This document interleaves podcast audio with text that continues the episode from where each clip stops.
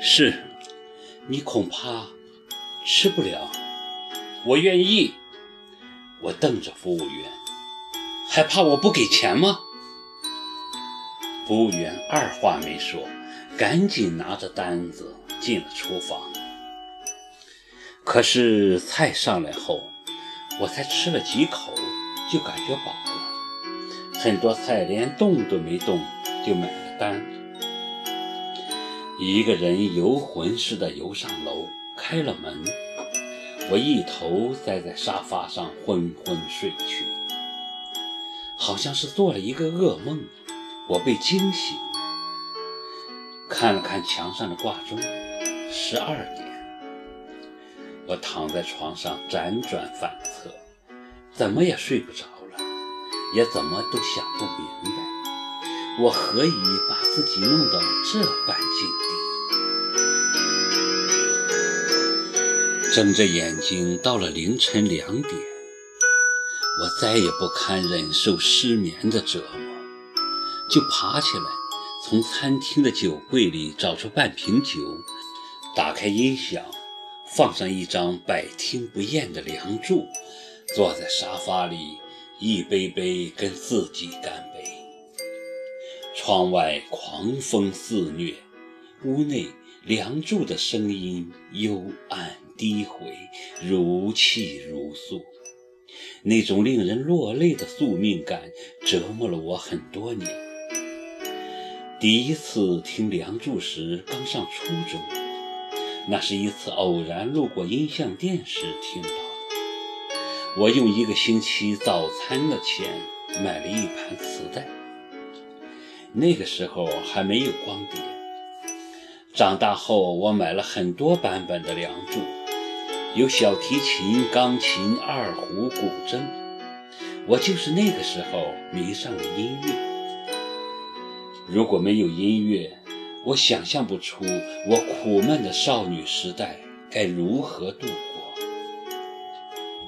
此刻，我举着酒杯，一点点地回想这些年经历的人和事，还是觉得没有一件事情。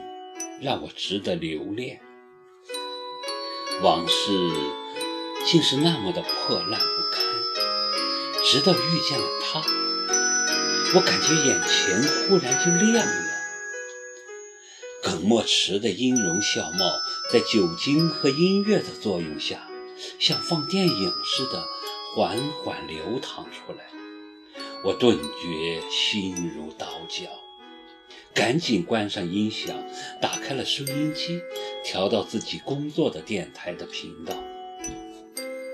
这么晚了，电台的同事还在值班，不过没有播新闻，而是重播白天的一档文艺节目，是台里自己录制的，根据名著改编的广播剧《呼啸山庄》。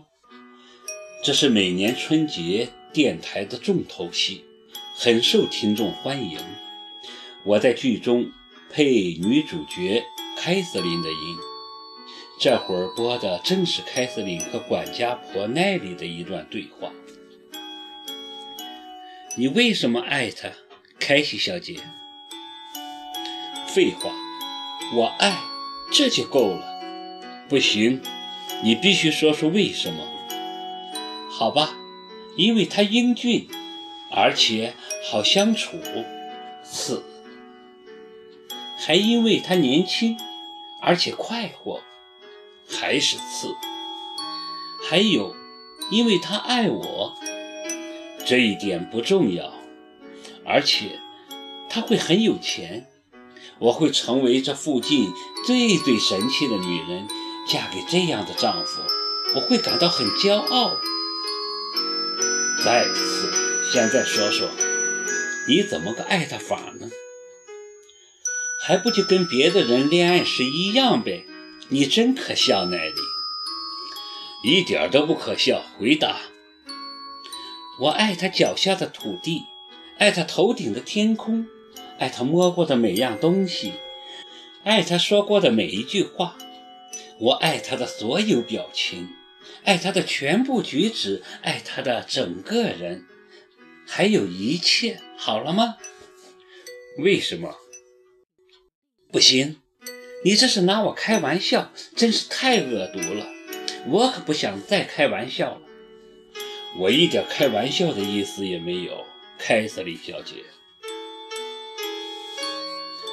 我简直要哭了，受不了了，又一把关掉了收音机。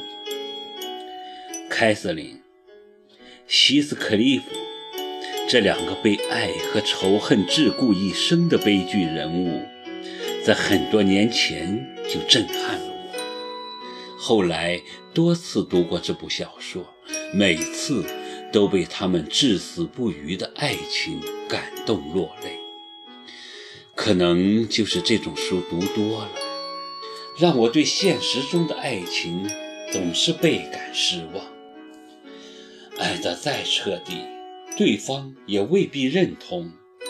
若如此，我宁愿不要爱情。就像现在，凯瑟琳的声音已经消失，白考却活在现实。房间里空寂如坟墓，让我受不了。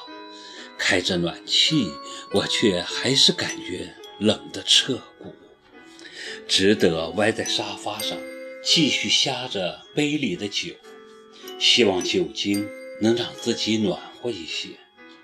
结果很快就醉得神志不清，仿佛是一种潜能，没了意识。反而变得坚强。我跌跌撞撞地抓起茶几上的电话，拨了一连串熟稔于心的号码。喂，哪位？是他的声音，仿佛遭了雷击般，我震动得几乎跌倒在地，手中的酒杯哗的一声掉在地上。我扔掉电话，一头栽倒在沙发上，捂着脸。泣不成声。